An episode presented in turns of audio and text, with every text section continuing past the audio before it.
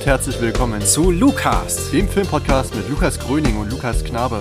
Heute mit der vierten Ausgabe von Lou Cinema und dem dritten Film von Robert Eggers, The Northman. Viel Spaß beim Zuhören. Liebe Zuhörerinnen, liebe Zuhörer, herzlich willkommen zu Lukas, dem Filmpodcast mit Lukas Gröning, das bin ich, und Lukas Knabe, das ist der Herr mir gegenüber. Hallo Lukas. Hallo Lukas, hallo an die ganzen Zuhörerinnen und Zuhörer, an den Mikrofonen, an den Bildschirmen, an den Kopfhörern, was auch immer. Schön, dass ihr wieder eingeschaltet habt zu einer weiteren Folge Lou Cinema. Schon, wir hatten es schon im Vorgespräch angemerkt zur vierten Folge Lou Cinema. Genau. Ähm, zum Film The Northman von Robert Eggers. Genau das ist jetzt unsere vierte Folge. So oft waren wir noch gar nicht im Kino, kann man sagen. Beziehungsweise waren relativ häufig im Kino, glaube ich, aber haben relativ selten Folgen dazu gemacht. Mhm. Aber ähm, ich glaube, wir waren beide von den letzten Filmen von Robert Eggers, ich will nicht jetzt sagen begeistert, aber schon auf eine gewisse Art und Weise so fasziniert, dass wir gesagt haben, ja, das muss jetzt sein. So, wir müssen uns den Northman mal äh, angucken und müssen auch darüber sprechen mal. Ja, also Robert Eggers, mhm. kann ich sagen, für mich persönlich einer der ja, verheißungsvollsten Hollywood-Regisseure mhm. der jüngsten Zeit. Ähm, hab bisher alle Filme auch im Kino gesehen. Mhm. Hab da Toll. wirklich äh, ja schon früh angefangen mit The Witch, dann eben The Lighthouse, jetzt Northman. Aber ich möchte die Aussage nochmal zurückziehen und in Klammern setzen, ob denn Robert Eggers nach The Northman immer noch einer der verheißungsvollsten und besten und hoffnungsreichsten Regisseure Hollywoods ist. Ah, Darüber okay. werden wir, denke ich mal, heute noch zu Genüge drüber sprechen, werden unsere Meinung noch preisgeben können. Aber erstmal würde ich sagen, kommen wir zum ja, statischen, zum faktischen. Ja, kann man sagen.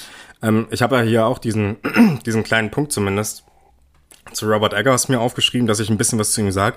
So viel gibt's da noch gar nicht zu sagen, muss man sagen. Du hast gerade schon gesagt, er hat, das, er hat jetzt im Prinzip erst drei Filme gemacht. Du sagtest schon, The Witch, ich glaube von 2015 oder 16, ich glaube 15. Mhm. 15, äh, dann vor drei Jahren, 2019 kam The Lighthouse raus, dieses, ja, Kammerspielartige klingt immer so ein bisschen plakativ, aber dieses äh, sehr reduzierte, ähm, äh, ja, Szenario mit äh, zwei Leuten auf einer einsamen Insel, äh, zwei Leuchtturmwärtern, das war schon eine ziemlich große mhm. Faszination. Das war der einzige, den ich bisher im Kino gesehen habe, muss ich sagen. The Witch habe ich dann nachgeholt, eben aus der Faszination heraus für diesen Regisseur. Ähm, und jetzt eben The Northman, ähm, der erste Film, den er bisher nicht im Studio A24 gemacht hat, sondern es ist äh, die erste größere, richtige Produktion, wo er wirklich auch mal ein paar Millionchen äh, dann hatte für verschiedene Setpieces und so weiter und so fort. Ne? Ich glaube, das äh, merkt man im Film auch in gewisser Weise an, dass er technisch, ja. dass da ein bisschen was äh, dazukommen ist, werden wir noch drüber sprechen, äh, genau wie er gemacht ist. Ähm, genau, und äh, was ich dazu noch sagen kann, ist, ähm, dass mir bisher aufgefallen ist, dass Robert Eggers doch ein Regisseur ist, der doch diese modernen Filme, die man bei A24 so sieht, ähm, doch in einer gewissen Weise sehr stark mitprägt, auch wenn er selbst gar nicht so sehr beteiligt ist. Mir ist das im letzten Jahr sehr stark bei Lamp aufgefallen, wo doch sehr, sehr viele Elemente drin stecken, die auch ähm, in Eggers Film durchaus so äh, verhandelt werden. Also ich dachte da so an äh, Tiere als ähm, Wesen, die, die eine gewisse Bedeutung in sich tragen oder vielleicht auch äh, gewisse vergangene Menschen, Ahnen und so weiter in sich tragen. Auch, glaube ich, ein Thema in The Northman, äh, was hier durchaus mhm. rauskommt. Äh, dann auch, dass verschiedene Kameraperspektiven und verschiedene ästhetische Elemente da auf jeden Fall auch eine Rolle spielen und so. Und natürlich diese Auseinandersetzung mit ähm, verschiedenen mythologischen äh, Phantasmen oder Themen und so weiter und so fort, die auf so einer ja in erster Linie erstmal so einer natürlichen, naturalistischen Basis irgendwie gesät werden. Ne? Mhm. Also wie in The Witch, so diese ganz normale Bauernfamilie oder diese, ja. diese Arbeitssituation in, äh, in The Lighthouse. Genau, das sind so Themen, äh, mit denen er mit Sicherheit dieses Studio auch in einer gewissen Weise beeinflusst hat. Auch diesen, so ein bisschen dieser Weg zurück vielleicht in die Vergangenheit. Also, dass äh, bei A24 ja auch oftmals in so einem 4 zu 3 Format gearbeitet wird. Das sieht man in The Lighthouse auch, der ja ähm, dieses Zurückgehen an den Anfang der Filmgeschichte sehr stark ausstellt, auch in einer gewissen Weise. Ja, das sind aber, also zurück an den Anfang der Filmgeschichte geht's, glaube ich, mit The Northman nicht, sondern, also zumindest ästhetisch. Ähm, aber das werden wir gleich mal, ähm, ja, auseinandernehmen. Hm. Worum geht's denn in The Northman eigentlich? Ähm, also, wir bei Lukas wollen ja die Qualität äh, steigern und wir äh, steigern sie immer noch, indem wir jetzt, ja, sage ich mal, so wieder eine vorbereitete Handlung zusammengeschrieben haben, die ich jetzt mal äh, vorlesen werde. Es ist erstmal okay, wenn wir sie halten. Bisher halten wir sie noch. Steigern tun, tun wir sie, wenn ich das auch noch so flüssig und so fantastisch vorformuliert äh, hinbekomme, wie du das machst. Aber ein kleines Gimmick ähm, im Vergleich zur letzten Folge. Diese Handlungsbeschreibung äh, ist länger. Oh. Das ist, glaube ich, die längste, okay? Ah, ja, wir äh, sind alle gespannt. Ich versuche mich mal dran und ich versuche mich nicht zu verlesen, auch wenn ich hier gerade sehe, durch meine ganzen Korrekturen hier auf meinem Schmierblatt wird das eine Herausforderung, aber ich werde das hinkriegen. Hm. Also, zur Handlung von The Northman. Wir befinden uns im Jahr 895 nach Christus im Land der Wikinger. König Aurovandil kehrt siegreich, aber schwer verletzt von einer Schlacht nach Island zurück, wo er schon sehnsüchtig vom jungen Spross und seiner Gemahlin Gudrun erwartet wird.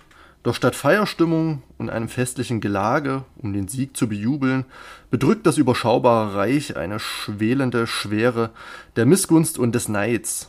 Unheil naht heran und ergießt sich in einer hinterhältigen Hinrichtung des Königs, angeführt von seinem eigenen Bruder. Etwas abseits des Geschehens, aber mit freiem Blick Prinz Amlet, dem nun Vater, Mutter und Königreich genommen wurden. Doch er schwört, ich werde dich rächen, Vater, ich werde dich retten, Mutter, ich werde dich töten, Fjölnir. Und damit haben wir, denke ich mal, die Handlung von The Northman eröffnet. Fantastisch. Ja. Ich muss äh, wirklich sagen, mich hat das so ein bisschen an äh, Deutschlandfunk Kultur manchmal erinnert. Ich höre manchmal, wenn auf der Heimfahrt oder so äh, oder auf verschiedenen Autofahrten höre ich den Sender manchmal. Und da gibt's manchmal so Literatursendungen und da wird manchmal zitiert aus verschiedenen Büchern. okay. Da klingt das genauso. Ich finde ja. das echt schön so. Ja, das war, das war die haben anscheinend die ganzen Tricks von mir. Ja, auf jeden Fall. Die haben sich das auch bei dir abgeschaut. ähm, ja, schöne Sache auf jeden Fall. Ja. Ähm, das erstmal, also wir werden wahrscheinlich noch weitergehen dann im mhm. Verlauf unseres Gesprächs. Wir werden wie immer spoilern, wenn ihr den Film noch nicht gesehen habt und ein Problem mit Spoilern habt, dann dürft ihr das jetzt noch nicht hören. Das tut uns leider sehr leid. Ähm, ja, ähm, wir werden, bevor wir mal äh, so reinstarten, werden wir erstmal so ein bisschen sagen, wie uns der Film generell so gefallen hat. Und ähm, wo du jetzt schon mal so gut dabei warst, du hast ja schon so ein bisschen anklingen lassen, dass es da durchaus einige kritische Töne geben könnte. Wie fandest du den Film denn so? Mhm. Ähm, also nochmal ganz kurz vorneweg zu A24, da würde ich gerne nochmal einhaken. Mhm. Ähm, auf jeden Fall ein Publisher, ein Verlag, eine Company, die ich sehr unterstütze, die ich sehr mag, die sehr, sehr gute Filme ähm, produziert die auch in der Vergangenheit, äh, ich erinnere mich auch dran, dass zum Beispiel, ich glaube sogar Ari Aster ja. ähm, unter A24 produziert, also Filme wie Hereditary oder Midsommar, die ja auch wiederum wie Robert Eggers fast schon verwandt oder ich sag mal fast seelenverwandt mhm. äh, im mythologischen, im sagenhaften, im, im paganen, abseits des Christentums und sag ich mal dieser ähm, großen Religion ähm, rumschwärmt und dort ja, sage ich mal, Stoffe auspackt, die in einer gewissen Art schon im Trend sind äh, und schon den Zeitgeist, das Verlangen ja der geneigten Seherschaft ähm, treffen, aber ähm, dann doch immer noch mal so einen Einschlag haben, der ziemlich, ja, man würde neudeutsch unique ist, äh, ähm, sagen. Und das Ganze hat auf jeden Fall, zumindest in der Vergangenheit, immer sehr, sehr positiv gewirkt. Jetzt ist es nicht A24, jetzt ist es eine andere Produktionsfirma. Welche das ist, bin ich mir gerade gar nicht mehr sicher. Ich habe den Film gestern gesehen. Ähm, dort fiel mir auf jeden Fall auf, dass es nicht A24 ist, ich, sondern... Ich, ich habe es auch nicht äh, gewusst. Ich habe es äh, vergessen zu recherchieren und habe mich eben so ein bisschen drum rumwinden ja. wollen. Aber es war ein größeres Studio. Ich glaub, ja, ich weiß es waren auch, glaube ich, mehrere. Ich konnte mir jetzt gar nicht genau merken, ja, welches da... gar nicht, ob es Universal war vielleicht sogar. Aber ich komme gerade nicht drauf. Hm. Ich will nichts Falsches sagen. Aber es war eine größere Produktionsfirma. Ja. ja, genau. Also Robert Eggers hat sich dann zumindest für diesen Langfilm gelöst von A24 und hat mal ja, die dicke Knete in die Hand bekommen und das Ganze versucht auf die Leinwand zu bringen. Dazu muss man natürlich sagen, das klang jetzt schon in der Handlung an. The Northman ist, wie der Titel schon verrät, ein Film, der, wie du auch schon gesagt hast, in der nordischen Sagen und in der Mythologie äh, wildert, sich da vielen Sachen bedient und das ist ja auch schon ein Narrativ oder, oder sind ja auch Motive, die gerade seit wahrscheinlich auch schon wieder zehn Jahren oder so ähm, sehr, sehr bekannt sind. Durch diverse Serien, allen voran Game of Thrones, Vikings und so weiter und so fort. Mhm. Aber auch äh, Filme, nicht zuletzt von Nicolas Winding Refn, ähm, Valhalla Rising und so weiter und so fort, ist man mit diesem gesamten ähm, ja, Motiv schon vertraut. Und so bin ich auch in dem Film gestern gegangen und muss jetzt ganz subjektiv sagen, das habe ich auch so im Wortlaut zu meiner Freundin gesagt, dass ich etwas ernüchtert aus dem Film rausgegangen bin. Mhm. Ich hatte hohe Erwartungen. Es ist Robert Eggers. Der Trailer hat mir phänomenal gut gefallen. Aber was der Trailer feil bietet an Reizpunkten, an positiven Sachen, die mir gefallen, das löst der Film ein, aber mehr wird's fast auch nicht. Da möchte ich jetzt auch nicht zu viel vorwegnehmen. Der Film hat auf jeden Fall positive Punkte. Das soll jetzt gar nicht zu negativ klingen. Aber ich möchte schon mal sagen, dass ich rein subjektiv etwas enttäuscht war. Ich hatte Spaß, es hat mir gefallen. Mhm. Ähm, ich war dabei, ich gab auch an zwei, drei Momenten Gänsehaut. Ähm, welche Momente das waren, das wird sich, denke ich, dann mal noch in unser Gespräch äh, ja, einpflegen. Aber im Großen und Ganzen ist es nicht der neue Robert Eggers Film gewesen, den ich gewollt habe, den ich erwartet habe, nachdem ich mich gesehnt habe. Wenn man bedenkt, dass eben, ja, für mich schwergewichtige Filme wie eben The Lighthouse oder The Witch wirklich Filme waren, die mir sehr, sehr gefallen haben. Also The Witch, auf jeden Fall. Am besten fand ich und finde ich ähm, aus ja, Robert Eggers Werken äh, The Lighthouse. Mhm. Ähm, hat, hatten wir auch damals, glaube ich, gemeinsam im Kinoclub gesehen. Ja. Hat mir phänomenal gut gefallen. Ähm, man konnte jetzt schon sehen, dass The Northman, wie der Name eben schon sagt, ja, eben in den Sagen der Wikinger ähm, sich rumtreibt.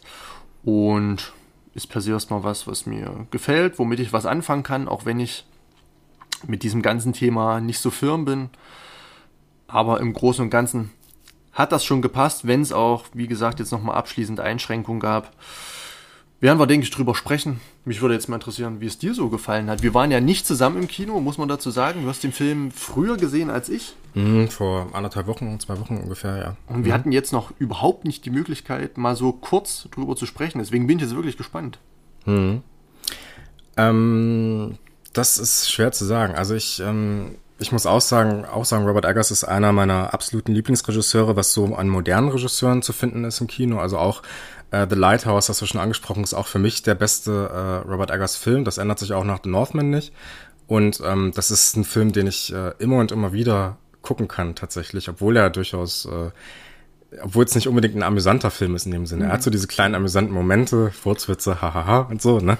Aber davon abgesehen ist das ähm, äh, die, die Ästhetik, die er wählt, in Kombination mit diesem phänomenalen Schauspiel, vor allem von Willem Dafoe, was sich mhm. ja hier in dem Film auch wieder in einer sehr reduzierteren Form wiederfindet, ähm, äh, finde ich das extrem reizvoll und äh, hat auch ähm, aufgrund der Komplikationen, die der Film hat, also wie er diese Geschichte von diesen zwei Leuchtturmwärtern mit äh, verschiedenen mythologischen Elementen verbindet, aus der griechischen Mythologie, aber auch mit äh, gewissen äh, nordischen, germanischen Sachen, die sich äh, vor allem in der Frühzeit des Films so wiederfinden. Ja, also mhm. bei The Vanishing Lady zum Beispiel, ne, dieser ähm, dieser dieser Meerjungfrau, ähm, ne, äh, nee, das ist ja gar nicht Vanishing Lady. Ich verwechsel das gerade. Nee, The Mermaid, genau, The Little Mermaid, genau. Ähm, äh, die, die da eingeflochten werden und so. Das ist in seiner, das ist sehr interessant. Das ist auf einer ästhetischen, emotionalen Ebene sehr interessant und es ist auch auf einer intellektuellen Ebene einfach so, äh, so gut, dass man damit nie fertig wird. Mhm. Und das ist so ein bisschen das, was mich bei den Northman auch dazu treibt, dass ich doch im Endeffekt ein ziemlich positives Fazit ziehen kann. Ich hatte zwischendurch auch Momente, die, ähm, ja, nicht emotionalisierend waren, aber ähm, wo ich ja gar nicht aus einer, also die schon emotionalisierend waren, aber wo ich die Emotionen nicht herausgeholt habe aus dem schlimmen Schicksal der Figuren oder mhm. sowas, weil die Figuren sind einem in diesem Film, glaube ich, gar nicht so wichtig, habe ich das Gefühl. Aber eher aus so einem Denken heraus, ähm, wo ich in meinem Kopf die Worte hatte, verdammt, ist das gut gemacht und mhm. ist das toll. Und das äh, beziehe ich vor allem, da reden wir gleich noch äh, expliziter drüber, über die Inszenierung, vor allem von diesen Innenaufnahmen äh, am Anfang, wenn er zum ersten Mal seine Familie wieder trifft, der König, der nach Hause kehrt. Ich finde das wahnsinnig gut gemacht. Mhm. Äh, genauso wie die Aufnahmen von Gesichtern, was da auch Belichtung angeht und das Schauspiel von Ethan Hawke kurz vor der Hinrichtung und so, das fand ich super. Mhm. Ähm, Im Großen und Ganzen. Und ähm, mich hat dieser Film dazu herausgefordert, beziehungsweise er wird mich noch herausfordern, weil ich bis jetzt noch nicht die Zeit dazu hatte, mich mit äh, diesen ganzen germanischen, mythologischen Sachen mal äh, zu beschäftigen. Weil äh, ich doch während des Films merken musste, dass ich viel zu wenig Ahnung habe, um das alles in einer gewissen Form überhaupt einzuordnen. Mhm. Und er vermischt ja ziemlich viele Sachen darin. Ähm, und äh, ich habe mir jetzt die Edda mal gekauft. mal mhm. gucken, ob das, äh, ob ich in nächster Zeit zum Lesen komme davon und das alles mal so über so ein gewisses grundlegendes Maß hinaus, mich damit zu beschäftigen. Du hast ja schon angedeutet, in den letzten Jahren kam relativ viel raus, was sich so mit dieser Sagenwelt beschäftigt hat. Natürlich Valhalla Rising, gut, ist jetzt auch schon ein bisschen her, ne? 2009, glaube ich, war das. Ja. Ähm, aber auch, wenn man an Vikings denkt, natürlich, natürlich auch an die ähm, wenn man im Videospielbereich schaut an äh, das letzte Assassin's Creed Valhalla oder an die God of War-Reihe ja. jetzt, ne, ähm, wo jetzt dieses Jahr der neue Teil rauskommt, wo man ja so ein paar Sachen immer mitgeliefert bekommt, ne? Also, oder Marvel, ne? Thor mm, und so, klar, ne? Der, ja. und, und Odin ist ja da auch zu sehen und so. Und da bekommt man ja so ein bisschen was mit. Loki. Ähm, aber ich finde, dieser Film fordert einen heraus, sich damit auseinanderzusetzen auf eine gewisse Weise. Ich finde aber auch, man findet ganz gute Interpretationsansätze äh, wenn man dieses Wissen nicht hat. Mhm. Und ähm, das ist schon relativ clever gemacht und äh, ich äh, ziehe, gehe da eher positiv raus, aber eher aus einem auch, äh, wir mal so, intellektuellem Denken heraus, dass ich es interessant finde, mich damit auseinanderzusetzen mhm. und nicht so, dass ich das jetzt äh, immer und immer wieder gucken muss, um Spaß zu haben oder um einen schönen Abend zu haben oder so. Ja. Hm. So ein bisschen wie bei Lamp vielleicht. Ja. Nur, dass ich es äh, bei den Northmen äh, insgesamt, dass ich das nochmal auf einem höheren Niveau sehe. Hm. So und auch auf einem tieferen Niveau, ja. Ja. Hm. Okay, ähm, also ich muss mich jetzt auch kurz mal dazu outen, dass ich kein ja, Fan oder kein Enthusiast der nordischen, germanischen, keltischen Mythen und Sagenwelt bin, ähm, kenne mich da wirklich nur laienhaft aus, wirklich laienhaft mhm. ähm, und konnte im Verlauf des Films nie wirklich an irgendein Vorwissen anknüpfen, wo ich jetzt sagen könnte, aha, jetzt äh, wird das gezeigt und dies gezeigt und das ist diese Person und das ist dieser Gott und das ist äh, jetzt dieser, dieses Ritual und so weiter und so fort. Ein bisschen was kannte man schon, wie gesagt, aus anderen Filmen. Mhm. Eine der wenigen Serien, die ich gesehen habe, war Vikings. Ähm, mhm. Kannte auch etwas vom 13. Krieger, was mir bekannt vorkam an einigen Riten. Ähm, der 13. Krieger hier nochmal als ein sehr, sehr guter Film zu erwähnen der auch schon wiederum älter ist. Ich glaube, aus den ja, Mitte der 90er kam der raus. Ich weiß gar nicht, ob es 94 war. Ähm, aber dort. War es nicht 95? War 95? Ich bin mir gerade nicht sicher. Ich hätte die DVD hier, aber ich kann jetzt nicht dann, aufstehen. Dann lassen wir das unsere Zuhörerschaft herausfinden für sich selbst. Genau. Aber der 13. Krieger auch ein Film, ja. der so ein bisschen in dieser ja, nordischen Sagenwelt wühlt. Und ja. so auch The Northman. Ähm, aber ich muss ganz ehrlich sagen, wenn, wenn wir schon mal drauf eingehen wollen, mich hat der Film nicht dazu bewogen oder motiviert, dieses Wissen oder dieses Vorwissen, was man haben muss, um den Film im Gänze zu erschließen, um das, was sich dort vollzieht, in Gänze erfahren zu können, ähm, mir jetzt wirklich anzueignen. Mhm. Äh, ich finde das gerade so ein bisschen schwierig. Ich habe mich habe mir dazu noch keine tiefgehenderen Gedanken gemacht, inwiefern äh, Film, Vorwissen, kulturelles Vorwissen voraussetzen darf, um den Film wirklich, um die Kunst wirklich als Kunst und als hohe Kunst zu begreifen. Mhm. Bis zu einem gewissen Level gehe ich damit, aber wenn es in dieses Nerdhafte, in dieses Geekhafte reingeht, wenn man wirklich jedes kleinste Detail irgendwie kennen muss, wissen muss und so weiter, um irgendwas zu verstehen, ähm, um nicht nur Figuren agieren zu sehen, dann finde ich das pff, ja hm. de detailversessen. Ich finde es ähm, ja nach Authentizität, Authentizität strebend, schwieriges Wort, hm. aber im Großen und Ganzen ist es ein Hollywood-Film ähm, der funktioniert als solches. Ich würde den Film jetzt nicht als Arthouse, als ähm, ja, Bildungsbürgertumsfilm äh, einordnen wollen. Mhm. Aber ich glaube, um den Film wirklich in seiner Gänze genießen zu können, muss man schon ein gewisses Vorwissen mitbringen. Hatte ich nicht. Mhm. Ähm, hatte ja meine Partnerin auch nicht. Deswegen gingen wir da ein bisschen irritiert raus. Mhm. Natürlich war es ein Film, der als Film funktioniert, aber dieses ganze Unterschwellige, dieser Subtext, der eben auf diesem ähm, ja, Mythen und Sagen basiert, ging uns so ein bisschen abhanden. Mhm. Genau, und das trübt dann wahrscheinlich auch meine Meinung zum Film, aber es geht mir noch um andere Elemente, die noch dazu beitrugen, dass ich da so, ja, so einen kleinen Malus am Film lassen möchte. Aber natürlich gibt es auch positive Sachen, da werden wir hoffentlich auch noch drauf zu sprechen kommen, mhm. die ich auch ganz großartig finde, die du sicherlich auch großartig finden wirst. Mhm. Ähm, genau, aber soweit erstmal mhm. zu meiner Subjektive. Ja. Ich würde lustigerweise gar nicht mal sagen, dass dieses Vorwissen so unbedingt nötig ist. Ich würde es eher als ein Interpretationsangebot sehen. Und ähm, da macht es vielleicht Sinn, dass wir mal so ein bisschen einsteigen in die Analyse von dem Film. Ähm, und zwar, äh, wenn wir uns mal so ein bisschen angucken, wie dieser Film dramaturgisch oder äh, ja vom Narrativ her eigentlich gebaut ist, da muss man sagen, dass das ja eigentlich erstmal eine recht straighte Story ist und dass das kein Film ist, der groß über seinen Plot funktio zu funktionieren scheint. Mhm. Ja? Also wir haben so eine Geschichte, ähm, die natürlich an Hamlet angelehnt ist, beziehungsweise Hamlet ist daran angelehnt, wenn man es ganz drin sieht. Ähm, und äh, das ist ja äh, durchaus eine Geschichte, diese Rachegeschichte, die man auch in anderen popkulturellen Phänomenen, dadurch, dass relativ viele Filme oder relativ viele Geschichten eben Hamlet dann auch als Vorbild nehmen, ähm, äh, die sich da wiederfinden, ja. Also König der Löwen ist auch im Großen und Ganzen die gleiche Geschichte, ne? Also mhm. Bruder oder in dem Fall ist es Onkel, glaube ich, tötet den Vater, mhm. Sohn wird verstoßen, Sohn kehrt zurück, will Rache nehmen und so weiter und äh, dann wieder zum Herrscher aufsteigen und so, ne? Das ist ja im Prinzip erstmal die ganz äh, grobe Story. Aber diese Story ist eben nicht das Wichtigste, sondern ich würde sagen, es geht eher um die Darstellung, die Ästhetik, die Form ähm, dieser Welt, äh, der einzelnen Bilder, und äh, der Rituale und in gewisser Weise so der, der Poesie insgesamt, also der Art und Weise, wie das gemacht ist. Und ähm, das kommt, glaube ich, dadurch zustande, dass diese Bilder durchaus eine gewisse Symbolhaftigkeit in sich tragen und dass immer wieder zwischen dieser einzelnen Plotpunkte, Szenen reingeschmissen werden, die auf den ersten Blick gar nicht so leicht einzuordnen sind. Ja, also wir dachten zum Beispiel, also wenn man nicht weiß, was eine Valkyrie ist zum Beispiel, mhm. dann wird man mit dieser Person, die da auf dem Pferd gen Himmel Richtig, reitet, ja. nichts anfangen können ja. zum Beispiel. Ne?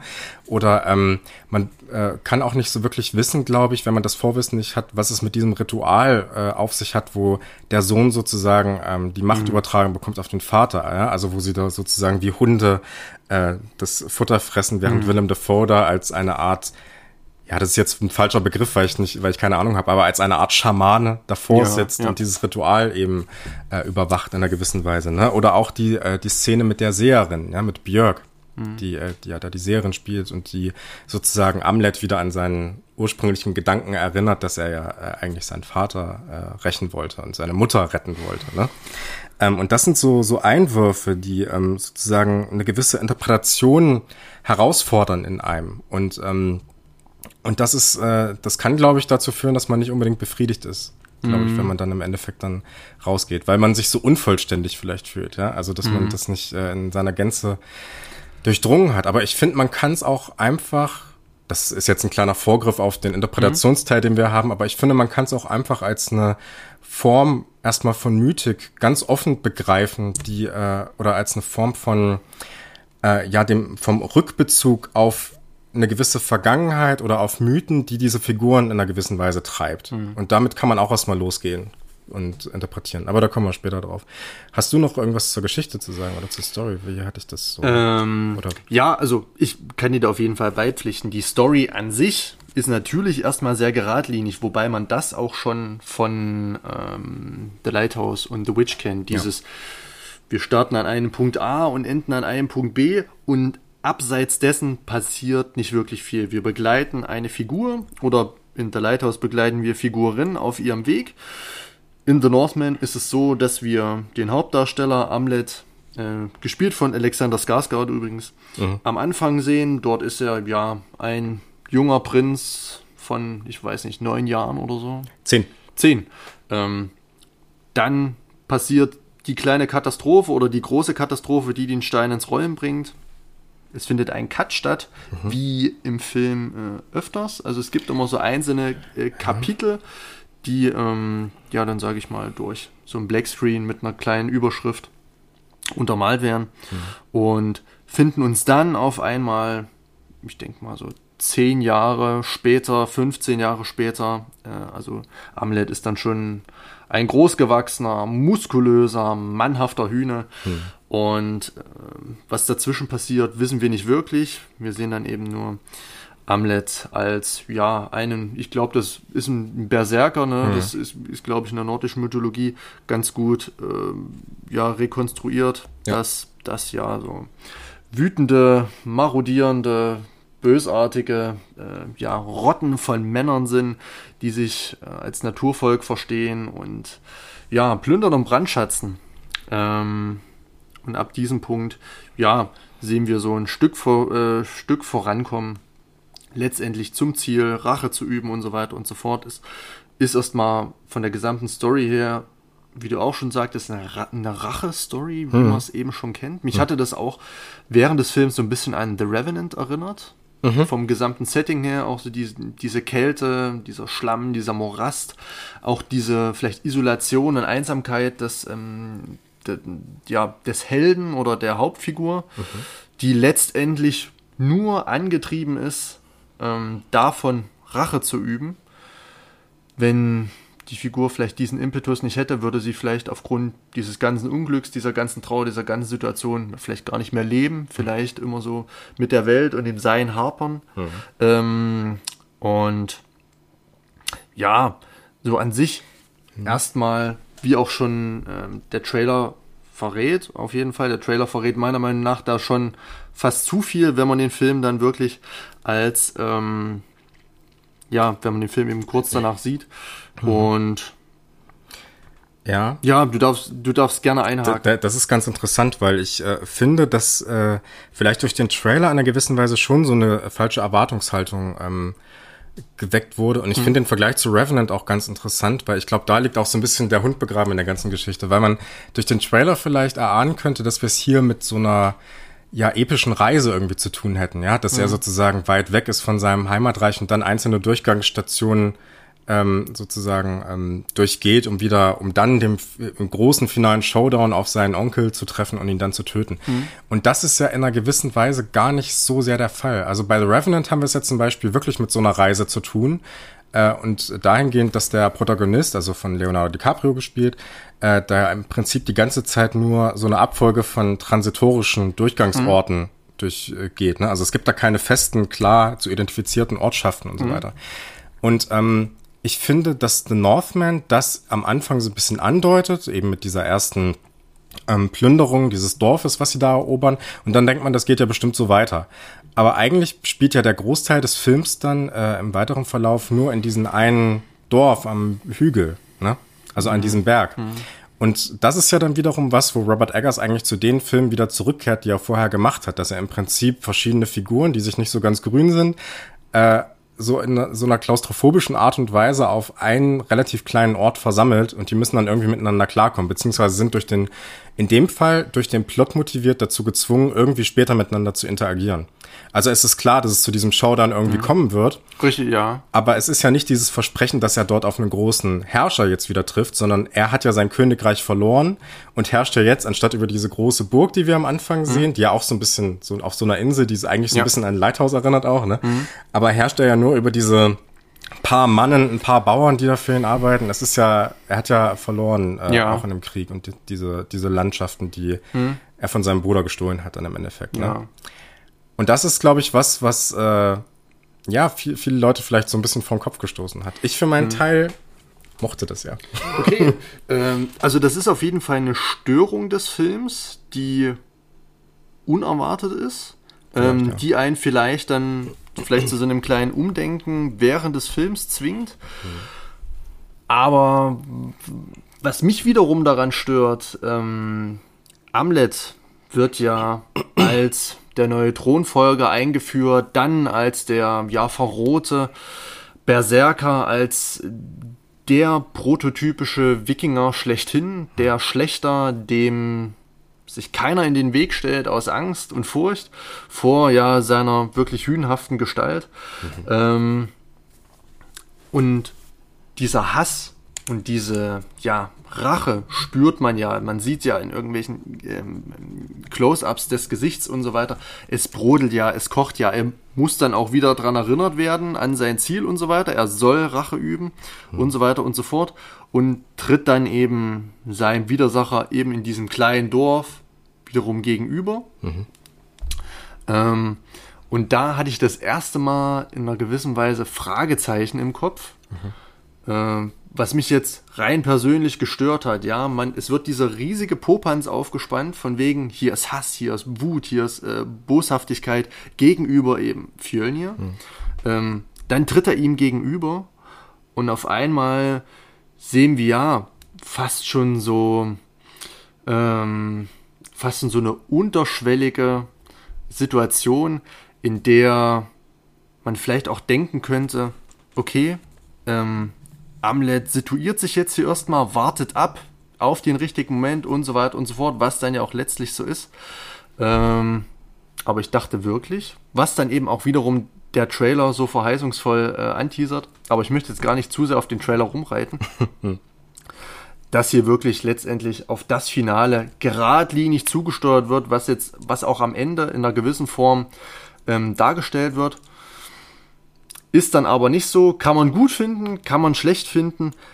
Ich fand, dass das das Ganze schon versucht hat, etwas komplexer zu machen, etwas breiter zu fächern. Mhm. Hätte es aber mit der Figurenzeichnung über den gesamten Film hinweg gar nicht gebraucht, denn ich finde, dass die Figur Amlet an sich trotz der vielen ja, Dinge, die es abseits der Story zu entdecken gibt, an, ja, sage ich mal, mythischen äh, und sagenhaften Verquickungen und Personen und Begegnungen und so weiter und so fort und auch natürlich Konflikten, mhm. ähm, dass da gar nicht ja so viel rauszuholen ist und dass das Ganze vielleicht nicht künstlich, aber ähm, so ein bisschen gestaged wirkt. Hm. Ähm, es hat nicht so diesen natürlichen Charakter wie bei The Lighthouse, wo man, wo man wirklich in so einer, ja, äh, in, so einem Kataklysmus, der in einer Abwärtsspirale nach unten in die Katastrophe, in die Verrücktheit äh, führt. Mm, so ist es bei The Northman nicht. Also da stimmt das Verhältnis nach meinem Gefühl nicht. Vielleicht müsste ich den Film aus ein zweites Mal sehen, um das nochmal hm. zu überprüfen. Ich, ich würde da eigentlich zustimmen, aber ja. ich würde das äh, äh, eher als eine Stärke des Films auslegen, lustigerweise. Weil okay. ich finde, mit dieser Künstlichkeit hast du absolut recht. Mhm. Und ähm, da kommen wir ja, bevor wir dann richtig in die Interpretation reingehen, ja. weil ähm, ich, ich könnte jetzt auch schon direkt was dazu sagen, aber äh, ich finde, es äh, passt ja ganz gut, dadurch, dass du das äh, gesagt hast mit der, mit der Künstlichkeit, passt es ganz gut, sich noch mal so ein bisschen in die Ästhetik erstmal reinzuwühlen. Mhm. Ähm, ich, ich finde, äh, der Film stellt so eine gewisse Künstlichkeit schon in einer gewissen Weise aus. Und ähm, ich will da auch mal direkt auf diese Szene ähm, zu sprechen kommen, äh, die ich schon angedeutet habe, die ich so verdammt gut gemacht habe, nämlich die Ankunft des Vaters. Mhm. Ähm, ich rede da gar nicht mal so sehr über die Außenaufnahmen, wenn er noch auf seinem Pferd reinkommt, sondern ich rede wirklich darauf, äh, wie sie sich dann in diesem Raum treffen, wenn äh, sozusagen Amlet hat seine Mutter gerufen und sie sagt dann erstmal, hä, was machst du hier? Blablabla, ne? Und dann gehen sie in diesen Raum mhm. äh, und empfangen den König. Und da haben wir ja erstmal so eine gewisse Form von Ordnung. Ne? Wir haben diese ganzen Soldaten da aufgestellt, alle warten darauf, den König wieder freudig zu empfangen. Ähm, und äh, der König kommt dann da rein und wir haben ja diese äh, Begrüßung des, ähm, des Sohnes, die erstmal sehr intensiv und in einer gewissen Weise sehr von so einer sehr großen Liebe geprägt ist. Und diese sehr distanzierte Begrüßung der Mutter, wo wir direkt schon mitgegeben bekommen, okay, vielleicht ist die Beziehung zwischen den Eltern nicht so geil, wie man es mhm. vielleicht sich wünschen würde. Also der Konflikt, der später mit der Mutter aufgemacht wird, der wird schon vorweggenommen. Ähm, und das ist so ein bisschen äh, eine Szene, die in einer gewissen Weise dann auch so gedreht ist, wie man das bei A24 eigentlich generell oder auch bei Robert Eggers immer sehr äh, oft gemacht hat. Und zwar haben wir es hier mit einer sehr statischen Kamera eigentlich zu tun. Und die Bewegungen der Figuren sind eigentlich das, was äh, Bewegung in das äh, Bild bringt. Ja? Mhm. Also eine statische Kamera und eigentlich bewegen sich nur die Figuren. Und das hat, äh, finde ich, immer durch diese plötzlichen Bewegungen, die da auch stattfinden kann, hat das immer was sehr Befremdliches teilweise. Mhm. Was ich aber auch irgendwie sehr mag, muss ich ganz ehrlich sagen. Äh, und hinzu kommt, äh, dass wir es ja eigentlich mit einer sehr großen Distanz zu tun haben, die zwischen den Figuren, also zumindest zu der Mutter aufgemacht wird und mit einer sehr großen ja, kühlen Künstlichkeit durch die Soldaten, die da so rumstehen und auch durch die Rahmung, die das Bild erfährt. Also da haben wir auf der rechten Seite in einem dieser Bilder so einen Soldaten und auf der rechten, äh, auf der linken Seite haben wir einen so einen Pfahl, wo man verschiedene Symbole sieht, die auch extra beleuchtet sind. Mhm. Also wird ganz klar als ein rahmendes Element hervorgerufen. Äh, zum gleich, zugleich aber diese, diese sehr warme Beleuchtung, die man da hat, äh, die mich von der Beleuchtung fast schon an Gemälde von Caravaggio, also an so Barockgemälde dann erinnert haben mhm. in einer gewissen Weise, wo ich, mhm. äh, was auf der einen Seite künstlich ist, aber auf der anderen Seite sehr, sehr warm. Mhm. Und das Interessante ist, dass einem die ganze Zeit die, durch dieses distanzierte Verhältnis schon klar ist, äh, dass diese Liebe und diese Wärme, die dadurch hervorgerufen ist, eigentlich nur Behauptung ist. Mhm auch dadurch, dass die ähm, Figuren ja sehr gestelzt reden, also gewisse Pausen dann äh, immer dazwischen lassen, bevor sie einer anderen Figur antworten und so, ne, das wirkt sehr ja so aufgeführt, ne? Es wirkt wie so ein Theater, wie du es mhm. eigentlich schon gesagt hast, ne? Und das gibt's ja auch, gibt's ja auch später noch im Film, ne? Und ähm, diese Künstlichkeit finde ich eigentlich ganz interessant, wenn man das verknüpft mit ähm, Nee, da komme ich später zu. Da komme ich später mhm. zu. Ich lasse das erstmal so ein bisschen im Raum stehen. Und ähm, als Gegensatz dazu und das, was vielleicht auch so ein bisschen das Spektakuläre dieses Films ausmachen soll und was sich viele vielleicht davon versprochen haben, sind diese ganz langen Kameraeinstellungen, diese eher von der Seite gefilmten, mhm. lateralen, äh, lateral gefilmten Kameraeinstellungen, äh, beispielsweise bei, ähm, ja, beim, beim Überfall auf das Dorf und so. Ne? Die Kamera fährt von links nach rechts.